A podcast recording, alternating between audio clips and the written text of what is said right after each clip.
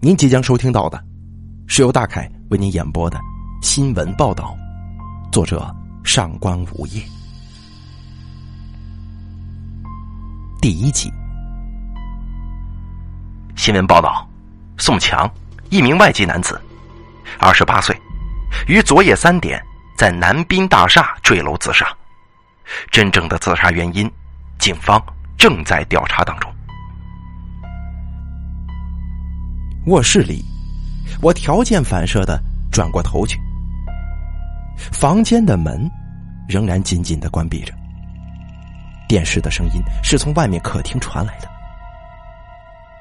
这个时候，我的心脏莫名的抽搐了一下。这电视机是谁打开的？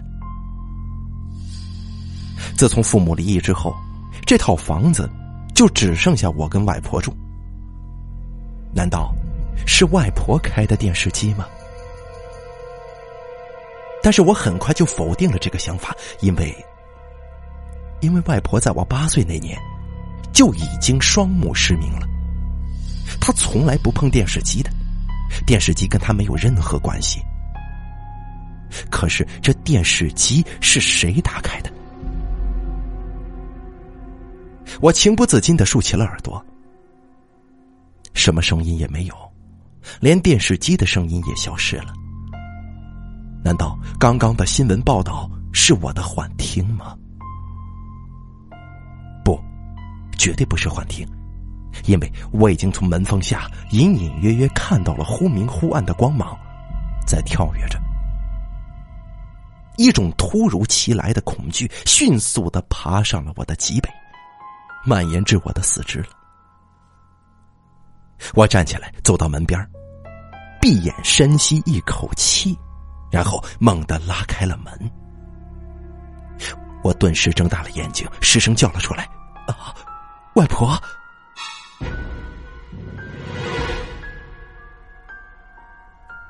外婆没有搭理我，她就那样直挺挺的坐在沙发上，睁着一双白色的眼睛。电视机屏幕切换画面的光。照在他满是皱纹的脸上，使得他整张脸此时看起来完全是扭曲的。不管他的样子有多么可怕，他始终是我的外婆。于是我松了口气，打开灯，走过去，关掉电视，坐到他的身旁，轻轻的呼唤：“外婆，电视机是您打开的吗？”外婆没有回答我的话，我感觉她的身体很是不明显的颤抖了一下。她轻轻的拍了拍我的手，叹了口气。好半天，她突然说了一句没头没脑的话：“他从底下爬出来了。”啊，谁呀？不知道为什么，外婆的话让我打了个寒颤。外婆不再说话了，她站了起来，慢慢的，甚至熟悉的，穿过那些家具，往她的房间里走。为了照顾外婆，从她失明的那天起，屋子里的家具就从来没搬过地方。走到门口的时候，外婆突然停了下来，转头看着我，她的方向感是完全正确的。他说道：“晚上有台风，你早点睡吧，别写了。”啊，有台风？我有些纳闷了，外婆怎么会知道呢？外婆点了点头，往房间里走，嘴里喃喃自语，不知道在叨咕些什么。我愣在那儿。一时回不过神来。外婆晚上太奇怪了，我从没见过她这个样子。突然，一个可怕的念头浮上脑海：外婆她是不是预知到了自己的死亡呢？她已经快八十岁了。我思索着外婆刚才的那句话。外婆，刚才她说，她。从地下爬出来了。这话什么意思？是谁从地下爬出来了？是他，还是女他呢？还是动物的那个他呢？没多久，远远的天边响起了一阵阴沉沉的闷雷，暗夜里骤然聚起了一层风暴的气息。我侧过头去看电视，里面映着我模糊的身影。为什么唯独让我听见那个新闻报道呢？一阵轻微而急促的敲门声打断了我的思路。我看了一下墙上的时钟，十二点三十七分了。这么晚，会是谁呢？屋外无人应答，可是敲门声很快又响了起来。窗外一道电光闪过，暴雨唰的一声骤然而至，而这敲门声还在继续着。我环顾四周，拿起电视柜上的一个小花瓶，藏在身后。我胆战心惊的走到门边。我想好了，如果是小偷或者流氓，我就用花瓶砸破他的脑袋。我咬了咬牙，一把拉开了门。我听见花瓶掉在地上，发出清脆的声音了。没有破，在我的脚边滚了滚。门口站着的是一个血肉模糊的男人，穿着白色的衬衫，早已破烂不堪，身上布满了一条条鲜艳的痕迹。他的脸上也全部都是伤口，惨不忍睹。他慢慢的抬起了手，一封沾着血迹斑斑血迹的信。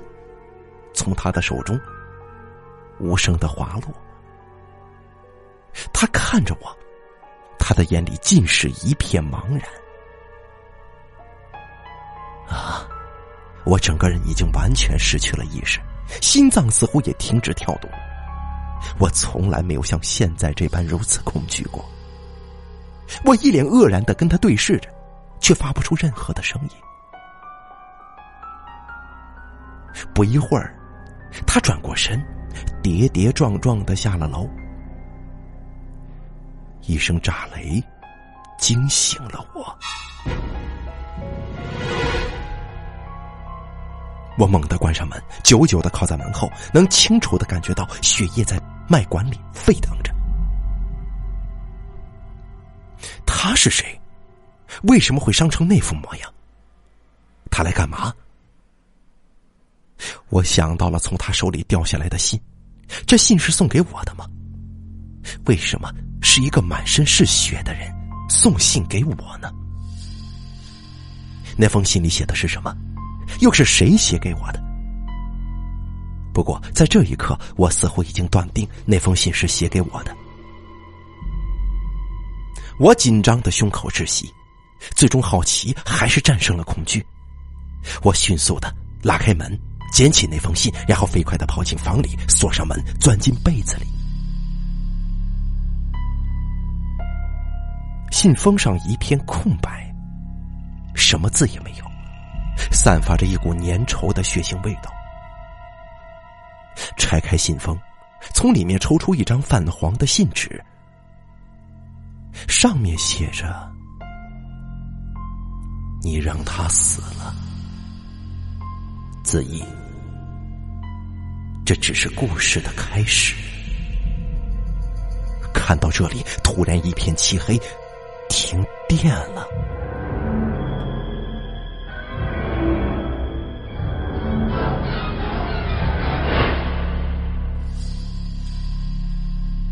二集，窗外的雨依然在疯狂的奔泻着，闪电。像是龙蛇吐信，雷声震动了大地，呼号的风如同鬼泣神嚎。我呆呆的愣在黑暗当中。这封信的确是写给我的，可是我让谁死了？什么叫做故事刚刚开始呢？忘记过了多久，一阵尖锐的电话铃声响了起来，我近乎麻木的抓起了听筒。周岩的声音听起来还是那般的温和清晰。周岩是我一个很好的朋友，他在一家没有名气的广告公司跑业务，单身，租了一间小公寓。晚上有台风，马上就要登陆了，你做好防范工作没有啊？周岩，我只觉得鼻子一酸，眼泪就落了下来。怎么了？你在哭吗？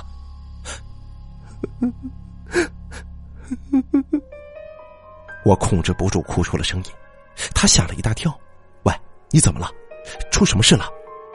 子怡，你说话呀！我止住哭声，吸了吸鼻子，哽咽着说：“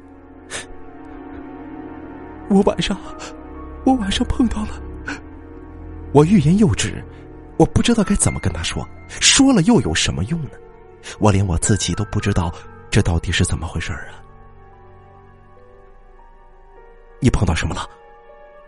没有，停电了，外面下好大的雨，我害怕。他在电话那头轻声的笑了起来，柔和的说：“ 我以为你从来不知道害怕呢。我这儿啊也停电了，都是台风闹的。”台风？我惊讶的问。刚开始一直想着害怕，没注意到周岩说到台风。这个时候，我皱了皱眉头。今晚的台风，外婆是怎么知道的？对呀，是台风。怎么，你没看新闻吗？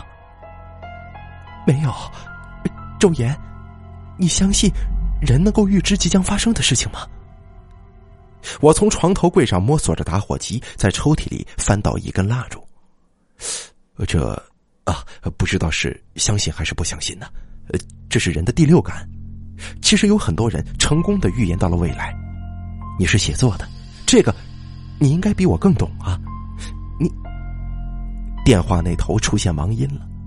周岩的声音消失不见了。妈的，这该死的台风！我极其懊恼的挂断了电话，躺在床上，我用手圈住肩膀，一种不可救药的孤独，就像毒汁一样，慢慢的浸湿着我。我不知道今天晚上这是怎么了。还有一封可怕的信等着我看呢，我实在没勇气把它看完。我翻来覆去的抱住脑袋，完了，晚上肯定是睡不着了。我想去跟外婆睡，但只是想了一下就放弃了。她晚上的样子让我害怕，她浑身散发出一种阴森森的寒气。稍过片刻，我重重的甩了一下头。我告诉自己不能再想了，然后深呼吸一下，决定躺下去数羊。就在我侧身的时候，耳边传来一个纸张受到挤压发出的声音。我伸手摸索着，那是一封信，一封我还没有看完的信。刚才打电话的时候，我明明把它放在床头柜的，现在它居然跑到我的枕头上来了。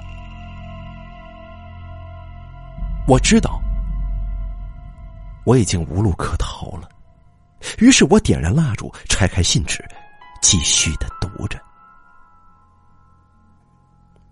你让他死了，子怡，这只是故事的刚刚开始。他们没有错，我也没错。我现在明白了，死神不是一定只带走那些有错的人。谁能跟宿命抗衡？谁又能阻挡死亡？所以，我在这里等着他们，直到墨子君来。没有人能够阻止这一切，因为你已经把五木城堡的门。给打开了。白月。看完戏，我整个都犯傻了，尤其是看到末尾的署名“白月”。白月，这是我刚刚开始写的一篇恐怖小说里面的女主人公的名字，一个让无数人都逃脱不了死亡的女子。而这个时候，我却看见他给我写的信了，这多么荒谬啊！是谁在跟我玩恶作剧呢？不，我发现了，莫子君，五木城堡跟我的构思完全吻合。白月的冤魂将在五木城堡里面等着他们。我突然想到晚上的新闻报道了，宋强，一名外籍男子，二十八岁，于昨夜三点在南滨大厦坠楼自杀。我昨天写的文稿里的第一个男人，我没有给他名字，也没有给他思想。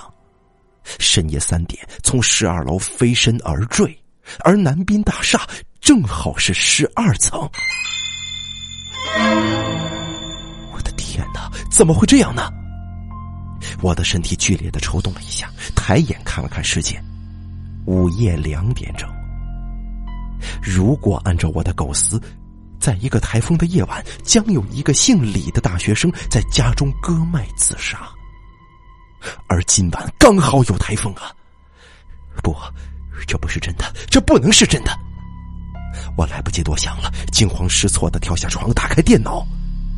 可是，电脑没反应。我愣了一下，才想起停电了。于是我又手忙脚乱的从抽屉拿出一本稿纸。顺着烛光写下了这样一行文字：一片漆黑，突然停电，他起身离开电脑，摸索到床上，什么也没想，很快就睡过去了。啊！写完这些，我莫名其妙的松了口气。我不知道这件离奇的事情跟我是不是真的有所关联，也许我该把构思全部都改了。至少，我是不希望悲剧在现实生活当中发生的。想到这里，我把被子裹得紧了一些，闭上了眼睛。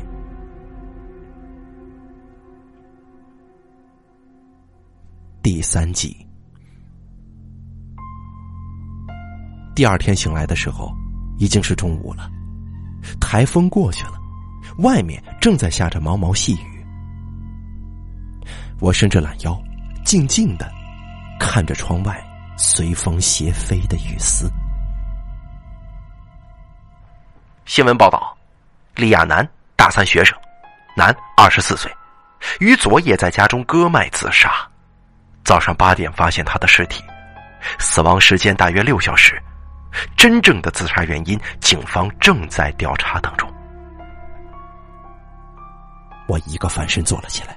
脑子里像是有一颗炸弹轰然炸开，我跳下床，猛地拉开房门。电视机的音量已经被关掉了，播音员的嘴巴像鱼的嘴巴一样一张一合，没有任何的声音。外婆又像昨天晚上一样直挺挺的坐在沙发上，那样子看起来就像是，就像是一尊石像。突然间。我想到了什么，跑回房间里，抓起昨夜写的那本稿纸。我的血液似乎在瞬间就凝固了。只见稿纸上清晰的写着这么一句话：一片漆黑，突然停电，他起身离开电脑，摸索到床上，他凝神片刻，从枕头下摸出一把锋利的刀片。没有丝毫犹豫，狠狠的向手腕处的动脉就划了过去。他知道，他在等他。这是我写的吗？不，我不是这样写的，不是这样写的。是谁改了我的稿子？是谁改了我的稿子？啊？可是这段话上面没有任何涂改的痕迹。而且，这正是我的笔记。我颓然靠着椅背，想起了昨晚白月信里的那番话。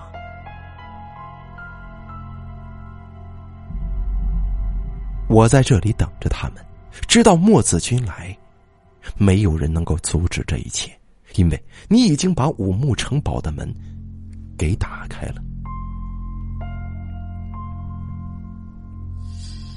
墨子君是我小说里面最后一个死去的男人，他死了也就结尾了。可是，在他之前，还是有太多人莫名的自杀。如果这一切都会演变成现实的话，那么我要怎么改变呢？这个时候，我突然想到了一个问题：为什么两次新闻报道外婆都在？电视机是他打开的吗？他是不是知道些什么？我在一本书上曾经看到，说如果一个人不能看见的话，那么他其他的感官就会变得分外敏感。从外婆昨晚到现在的异常举动来看，他就算不知道。也应该是感觉到了什么，就像是昨晚的台风。于是，我起身来到客厅，电视机已经关掉了，外婆并不在沙发上坐着。我推开她的房门，她正坐在窗户旁发着呆，满是皱纹的脸上看不出任何的表情，几绺银白色的发丝随风凌乱的飘扬着。外婆。我轻声叫他，我走过去，蹲在他的身旁，问着：“外婆，你是不是感觉到什么了？你告诉我好吗？”外婆把我的头揽在怀中，又说了一句跟昨晚一模一样的话：“他从地下爬出来了。”谁呀？谁从地下爬出来了？可是，甭管我怎么问，外婆就是不再说话了。第四集，几天后的一个下午，我去找周岩。我本来想过要报警的，可是我不知道该怎么跟警察说。这么匪夷所思的事情，只会让他们认为我有精神病吧。来到周岩家的时候，他正在上网。他一见我就吓了一大跳。我的天哪！你怎么变成这样了？你撞鬼了？你你这脸色也太难看了吧！说话间，他急忙冲了一杯咖啡给我。我真的撞到鬼了？啊哈，是男鬼还是女鬼啊？要是女鬼的话，就介绍给我吧。我正愁找不到女朋友呢。我想对他笑，可是我没笑出来。周岩，我这段时间碰到了一些很可怕的事情，我都快疯了。啊，什么事啊？我写的故事变成了现实，而且这些事情正在我的身边发生着呢。哇，这么悬？是真的？我只是构思出来的吗？可是他们一个个都死了，跟我故事里的死法跟时间完全吻合，连名字都是一样的。我已经停止不再写了，可是没用啊，所有的事情还在按照我的构思继续着。这最要命的是，我居然收到了故事里面一个已经死去的女孩给我写的信呢。周岩靠近我，用手摸了摸我的额头，似笑非笑的看着我。你呀，肯定是太压抑了。我拨开他的手，说道：“我就知道你不会相信我的，所以我把那封信带过来了。你看呢？”周岩接过信看了看，微微的皱着眉头：“这，这什么也没有啊！你让我看什么？一张白纸吗？什么？白纸？这怎么可能啊？”我叫了起来，拿过信一看，上面的字迹依然清晰可见。我白了周岩一眼，没好气的说：“你的眼睛是不是有问题？这不是字吗？周岩再次把信拿了过去，倒过来看，正过来看，这哪有字啊？明明就是一张白纸嘛！我俩为这个问题争执了半天，最后把信纸撕成两半，也没争执下来，彼此都认为对方的神经不正常。最后，我很生气的把撕破的信纸塞进包里，起身离开。周岩没挽留我，显然他也在生气。走到门口的时候，我突然想起了一件事情。本来在气头上不想说的，但再怎么生气，我还是不想失去这个朋友，也不想他有事。于是我转过头，冷冷的对他说：“如果有一天……”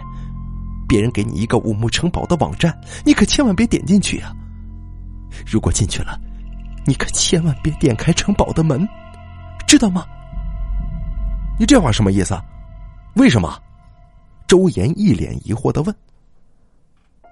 我看了看他，语气一软，因为，因为凡是进去城堡的人都会死的，白月的冤魂在里面。我不知道周岩会不会相信我的话。一个网站怎么可能会引起生命危险呢？可是他却不知道，整个布满网络死亡的气息源于我一篇纯属虚构的故事。周岩的脸上出现了一种奇怪的神情。什么？白月？我心脏猛地一紧，轻声问道：“你是不是已经进去过了？”他茫然的摇了摇头。白月是谁？我总算松了口气，说道：“就是我故事里那个死去的女孩。”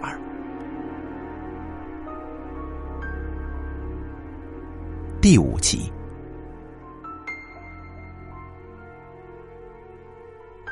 恐惧跟噩梦依然继续着。我知道，接下去就是莫子君的死亡了。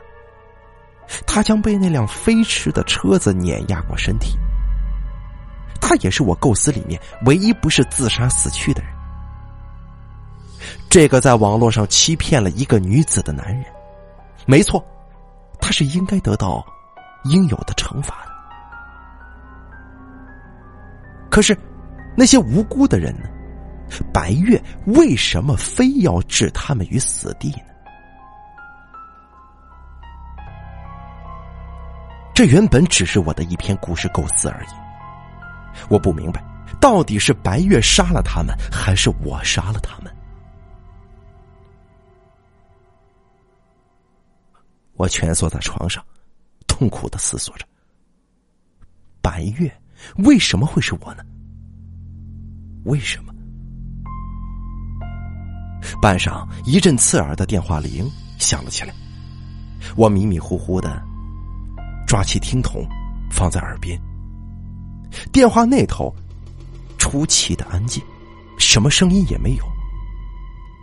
我对着话筒喂了大半天，仍然是没有任何人说话。正纳闷，准备挂掉，可耳边却传来一个飘忽而且又低沉的声音，带着一种空洞的回响。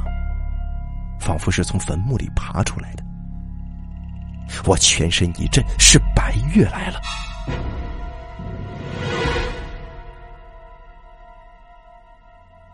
子衣，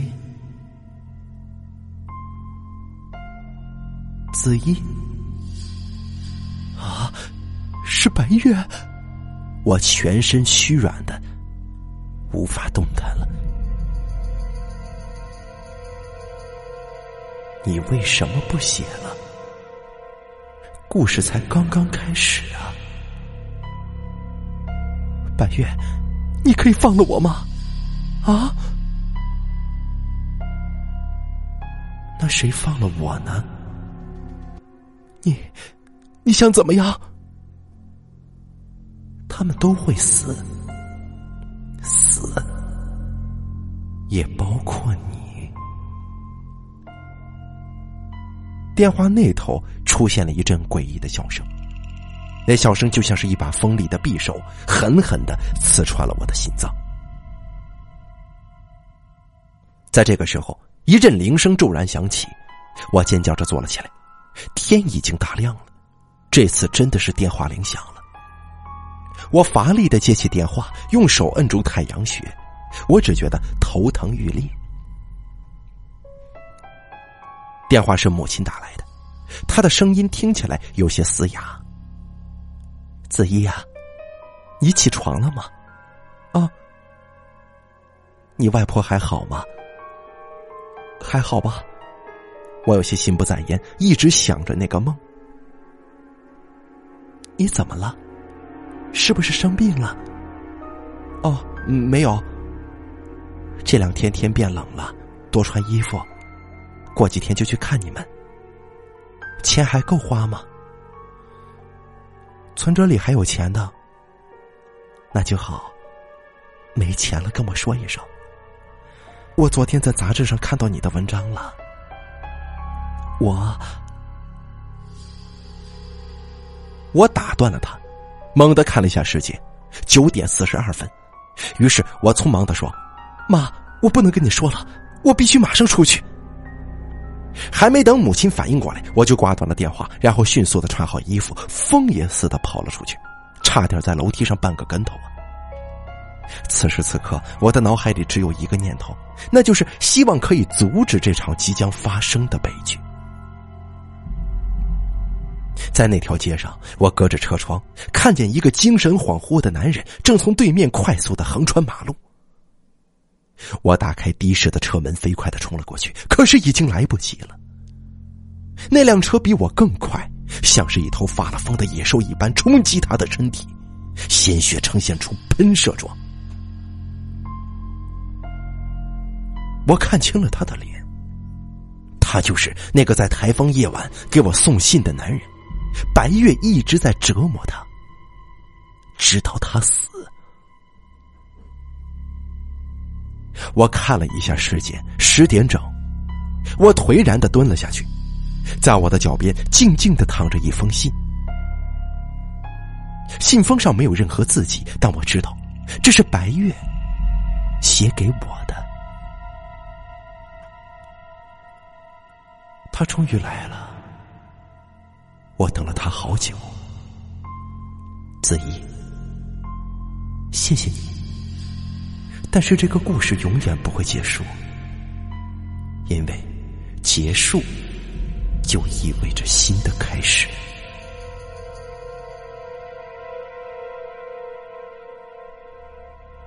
第六集，深夜一点，我接到周岩的电话。自从那次闹得不愉快以后，我们一直没有联系。他说道：“你还在生我气啊？”我笑了起来：“哼是啊，你都这么多天没给我打过电话了，这么小气的男人，难怪找不到女朋友呢。”我我这不是跟你道歉吗？哎，子怡，你你跟我说说白月的事儿吧。怎么了？我想知道，你就跟我说说吧。沉吟片刻，我悠悠的说：“其实这件事情很不可思议的。有一天晚上，我做了一个梦，梦到了一个女孩。女孩跟我说了一个故事，她说，她叫白月，她跟一个男人网恋了两年，然后见了面。他们生活在一起，可是那个男人很快就冷淡了她，提出要跟她分手。但是白月很爱。”无论如何也不肯跟他分开，然后他们就开始吵架，越吵越凶，最后那个男人把他杀了。梦到这里我就醒了，然后我马上开始构思一篇恐怖小说，但是我没想到，我构思的居然变成了事实。我我现在在想啊，白月是个真实的人，他的故事也是真实的。那天晚上，应该是他托梦给我的。那五木城堡又是怎么回事？哎呀，五木城堡是我编的，本来是为了设置悬念的嘛。只要谁打开城堡的门，就会莫名其妙的自杀。那段时间自杀的那些人，我猜想真的是这个原因。白月在报复呀，他心里的恨太深了。说到这里，我想起了白月一封信里的话。白月曾经在信中说：“因为你已经把五木城堡的门打开了，我现在终于明白，我构思五木城堡的那一刻。”这些死亡就是已经注定了。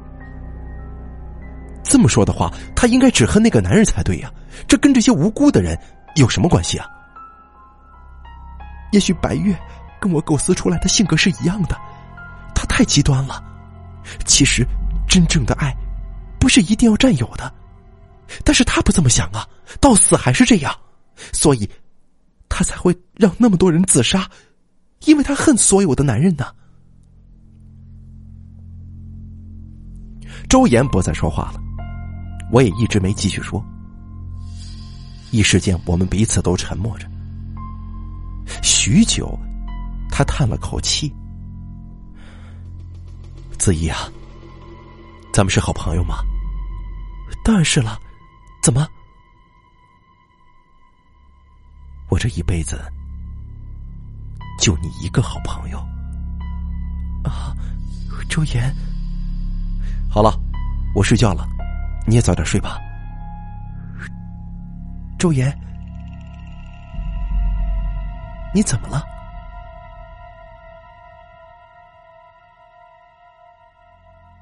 我隐隐感觉出了一丝不妥。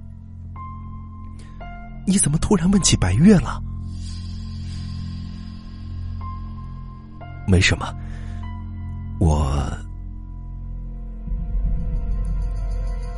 我看见他了，啊，在哪儿？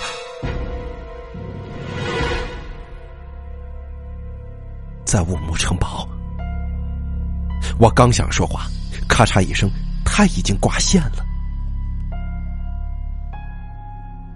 这一夜我睡得不好，我总觉得有什么事情要发生。我打过去给周岩，但是他只是很疲惫的说想睡觉，有什么事明天再说。我不知道故事是不是该结束了。如果按照我的构思，莫子君死了，也就等同于故事结束了。可是白月为什么说永远都不会结束呢？我在一种迷迷糊糊的状态当中睡了过去，一觉睡到了中午。突然，我耳边传来了电视机的声音，我的心猛然像是掉进了地狱里。新闻报道。周岩，男，二十七岁，一家广告公司的业务员，于昨夜在家中吞服大量安眠药自杀。今早九点发现他的尸体，死亡时间大约七小时。真正的自杀原因，警方仍然在调查当中。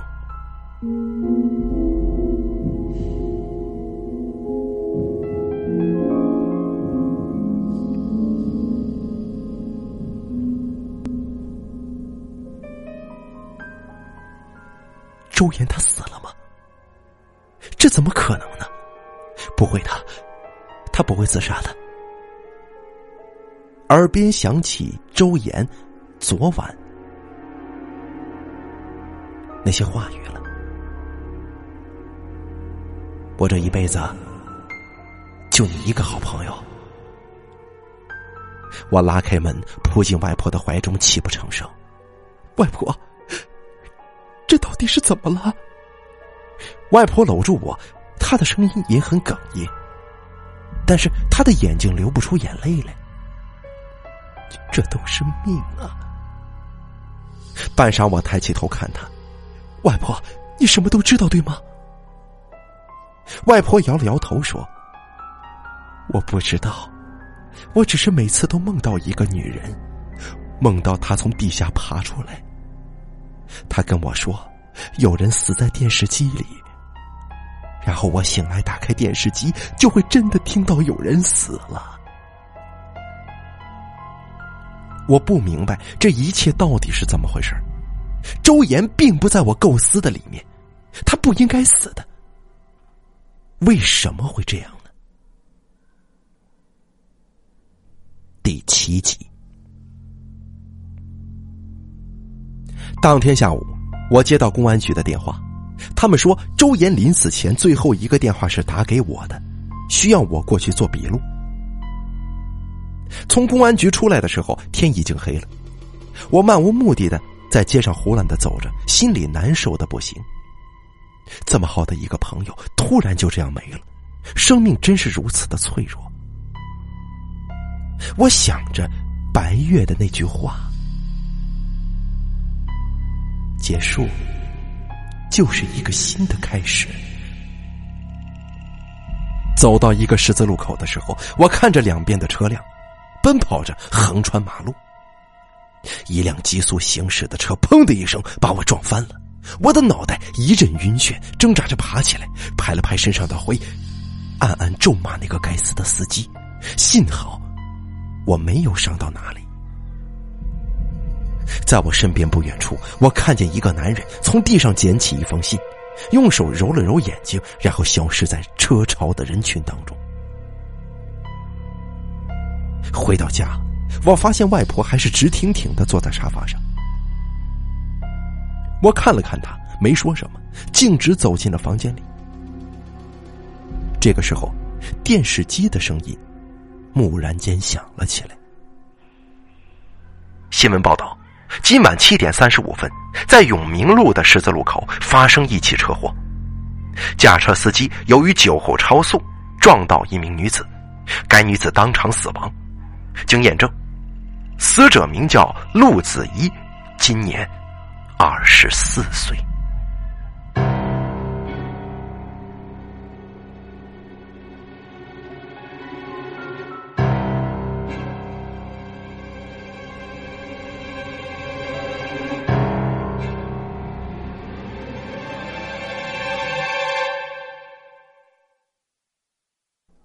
与此同时，在一间单身公寓里，一个男人颤抖着拆开了一封信。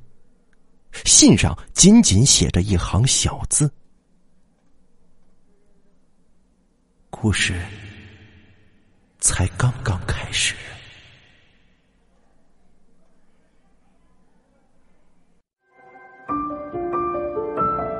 本期故事演播完毕。想要了解大凯更多的精彩内容，敬请关注微信公众账号“大凯说”。感谢您的收听。